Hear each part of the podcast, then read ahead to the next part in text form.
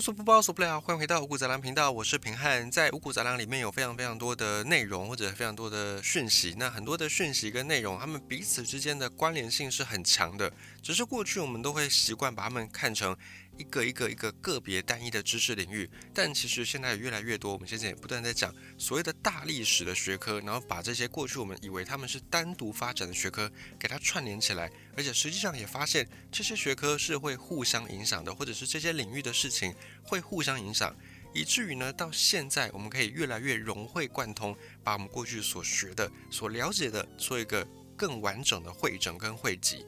那么在今天我们要来重启一个先前曾经讲过的主题，但是呢，因为这个年代有点久远，就是我们先前讲的那一次，离现在的时间有点久，那我们就再来把它做一个算是有点重置版本，然后再把一些内容方面做更加的精简、更加精炼化，然后甚至把整个逻辑我们再顺一次。那以前如果你没有听过这个部分的朋友，没关系，我们现在还有机会，平常会陆续的把一些。过去我们曾经讲过，那可能当时候讲的不是那么样的清楚，那么样的完善的，我们再把它做类似那种电影重启计划的感觉，我们就把它重新再梳理一遍。那新朋友没关系，你就可以直接来听，就不用再回去从这个茫茫的好几百集里面，至少三百集了吧？现在五谷杂粮到现在，感谢朋友们一路支持，一路相挺，然后让五谷杂粮能够走这么久，你就不用在茫茫的三百多集里面去找到平安，有时候会在这个。集数里面就跟你讲，哎，之前有哪一个部分曾经讲过，就不用再茫茫的寻找，我们就可以直接从新的篇章再来给他听一次。那新旧朋友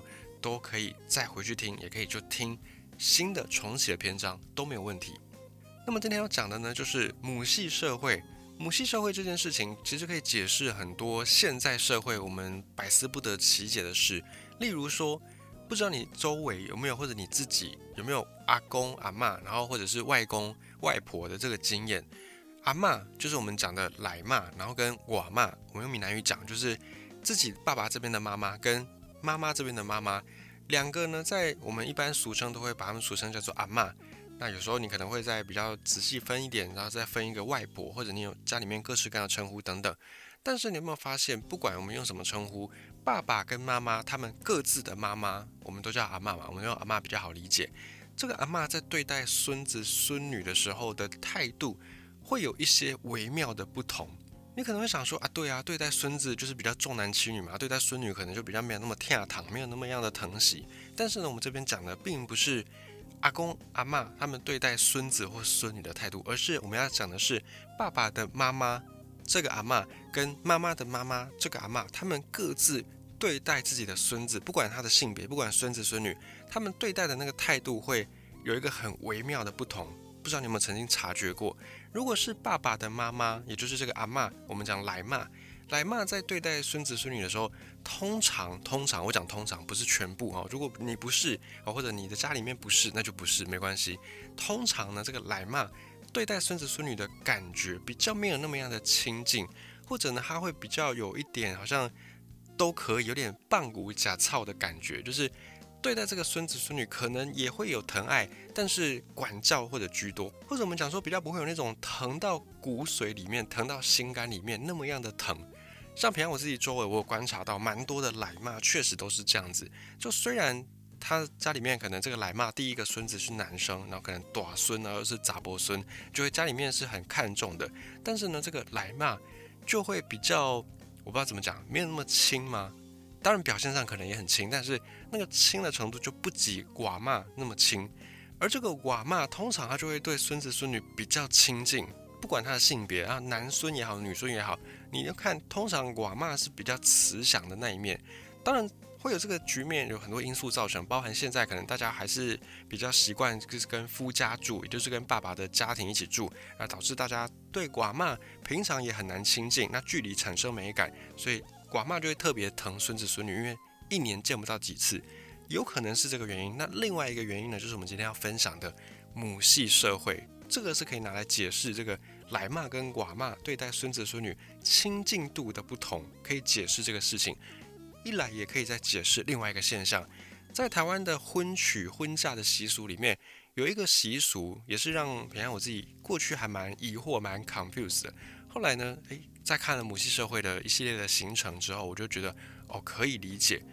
这个事情就是摸姑我们在讲闽南语 “mo 古”，就是讲的是舅舅的意思。mo 古这个地位是在传统习俗里面非常之高的。如果你家里面是一个很传统的闽南家庭，那其他族群我不知道，平安我没办法跟你分享，因为我周围并没有太多这样的案例可以让我参考。那我自己的生长经验，我是在一个。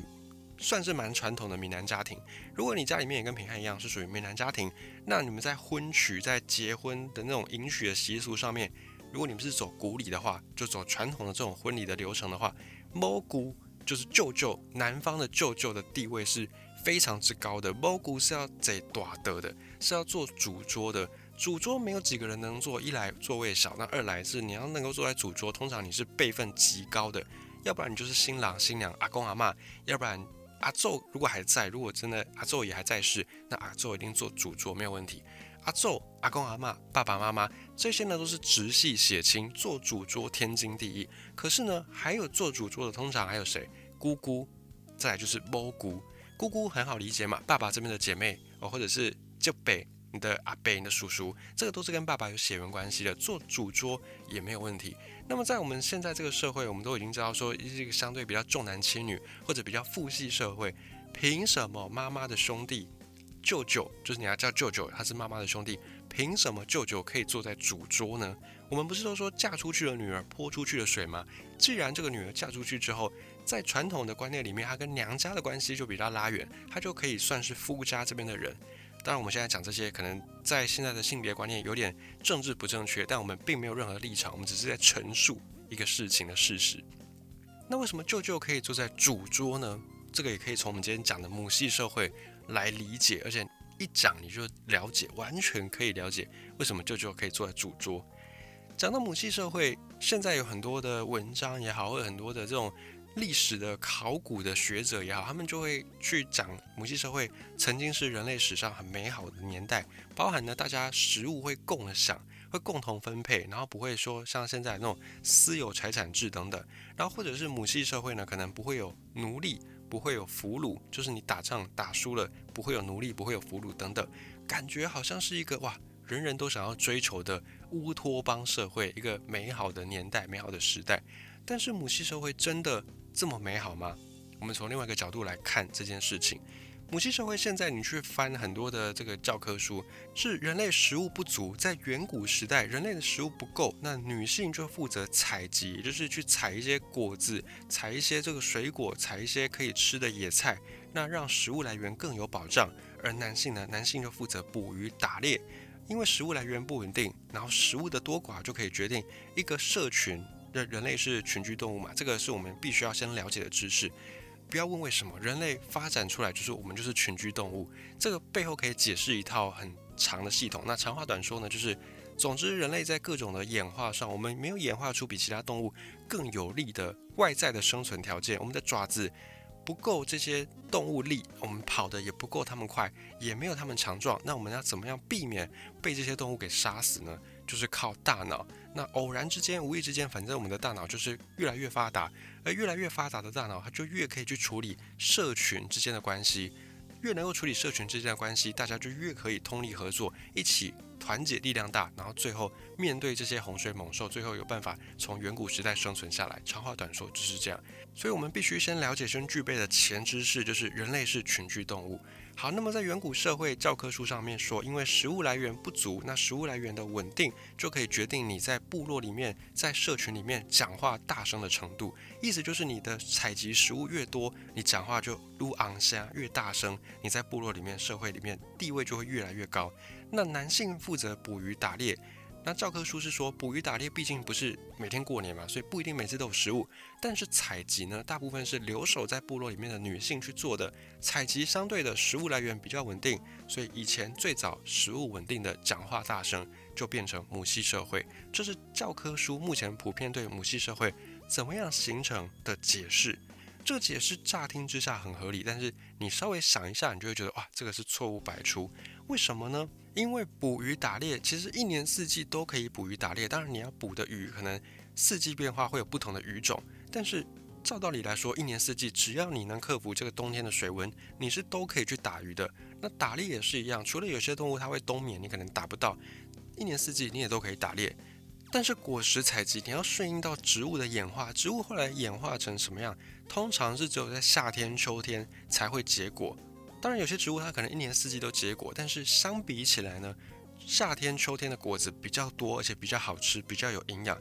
再来是大部分的果实水果，它的保存期都非常的短。大家别忘了，以前是没有冰箱的，保存期非常短的状况之下，往往一个月不到，这个水果就要烂掉，就要发酵变成酒精了。像这种状态下，以前远古时代人类社会的食物是极度不足，极度哦。我们现在很难想象。我们现在都是食物过剩，但是在远古时代，农业还没有发展之前，人类社会食物极度短缺，极度缺乏。所以在以前，冬天你想要活下去，只能够靠什么？只能够靠捕鱼，靠打猎。那比较不稳定的食物来源，明明就是采集，怎么可能会是因为采集食物稳定，让女性讲话大声，变成母系社会呢？而且呢，你再仔细一想，如果以生物演化出来的优势，这个也是在人类社会。开始发展之前，我们就已经慢慢的有这种的演化，也是偶然。这个不要问为什么，就是大自然就是如此选择。你问平安，我也没办法告诉你为什么。总之呢，就是在以前演化的筛选上，最后先筛选出男性体格上比较健壮，那女性呢在体格上是比较偏向脂肪多一点。这个可能就是为了要生育。那当然也有可能其他原因，反正就是这样演化出来就是这样，没有为什么，就是演化出这个状态。就是可以让老祖先们生活下来，或者你可以说，如果今天有一个基因突变，然后演化成女生比较健壮，那男生可能是脂肪比较多，可能也有，但是现在我们看不到，因为在演化的过程当中，这样的类群可能就不适合生存，最后被淘汰。所以演化的这个前知识我们也先具备。总之呢，就是当时的男性体格上已经是比女性来的健壮一些。那采集这件事情，如果体格比较没有那么样强健的女性都能做，那男性一定也可以。如果采集是一个很稳定的食物来源，那男性应该就会全部都去采集，不会冒着生命危险去捕鱼打猎。所以，如果采集真的是食物来源稳定的方式，没有道理男性不会去做。再加上瘦弱的人也可以做，强壮的人也可以做。采集并不是一个特别需要什么高技术含量的事情。但是捕鱼打猎不一样，捕鱼打猎只能够男性强壮的男性去做，比较容易成功。所以这个也就可以推翻我们在教科书上面所看到的这一套。因此呢，母系社会之所以会存在，不应该是因为采集比起捕鱼打猎。更有优势，可能短期之内有一些优势可以扩充食物来源，但是它并不能够完全取代捕鱼打猎，否则人类就不需要去发展农业。那农业这个我们在先前讲过，未来我们有机会也会再重启。好，那么既然教科书上说的已经被我们推翻了，那为什么会有母系社会的发现跟存在呢？就是因为以前的人真的社会太穷太穷，没有东西了，什么都没有，连食物都是现采现吃，一家都没搞，他也在爬瓜。这是一个闽南语的谚语，就是讲说生吃都不够的，咱们还有多的可以拿去晒干呢，晒成干，变成其他的储存方式呢？没有，所以以前的水果采集到了，很多妇女当场就把它吃了，没有办法带回去给部落。但是别忘了，人类是群居动物，所以在以前这种食物匮乏的状态，大家还是会在自己能够温饱的最低限度之外呢，把多的这些食物带回去部落，分享给其他族人。为什么要这样？这照理来看是一个很笨的行为。你自己都吃不饱，你怎么还要把食物拿给别人？但你从长远的角度来看，这个其实是一种聪明的决定，因为你单靠自己没有办法生存，所以人类慢慢的发展出群居的概念，慢慢发展出群体社会生活的概念。所以在最低限度自己吃饱之外，多的这些食物勉强大家会愿意上缴到部落，然后再由部落。掌权者来统一的分配这些食物，为的就是让这个部落社群能够好好的运作下去。因为你不可能一个人完成所有事情，所以以长远的角度来看，这种看上去不自私、有点利他、有点笨的行为，某种程度来说是符合自己的利益的，就是让自己能够在这个社群当中各取所需。那远古时代的母系社会因此就诞生。不过这还没有办法解释为什么是母系社会。你说掌权分配这些食物的人如果是男性，那不是也是可以达到让以前的人都活下去吗？为什么一定要是母系社会呢？原因就在于大家必须要分享食物。我们先确定一个前提条件，就是大家会愿意在吃饱之外分享食物。如果你不接受这个前提，那我们今天所有的内容我们就没办法继续讨论下去。为什么非得要是母系社会呢？这就跟我们所讲的分配食物有关系。想想看，现在假设你现在手上有一个非常非常好吃的而且很珍贵的食物，在世界上面就只有你手上的这一些，没有了就永远没有了。当你有这个食物，但这个食物明显的超过你一餐所需要吃的量，而且它没有办法保鲜。如果有这样的食物，那你要分配给你自己以外的人，你会分配给谁？大部分的人应该都会想要分配给自己的爸爸妈妈，或者是儿子女儿。如果你有儿子女儿，你可能就会分配给他们；如果你有爸爸妈妈或者其他的直系血亲、旁系血亲，你就会想要分享给他们。简单来说，你不会随便把这个很珍贵的东西拿去给随便路上一个陌生人。大部分的人之常情，还是会把它留给有血缘关系的人。所以上古时代，人们在吃饱之外，愿意分享食物，但是愿意分享给谁呢？愿意分享的当然就是给跟自己有血缘关系的人。否则无缘无故，你干嘛不把这个食物留在自己肚子里面？干嘛要把这个食物拿去给跟你素未谋面的陌生人呢？我们所讲人是群居动物没错，但是这个群居动物也是要符合某一种程度的利益。那如果你跟自己有血缘关系的人跟你一起生活，那爱屋及乌，你当然会想要希望他也可以活得好好的。所以，因为有血缘关系的这个重要性，大家才能够公平的分配食物，于是母系社会才因此诞生。你会说，哎，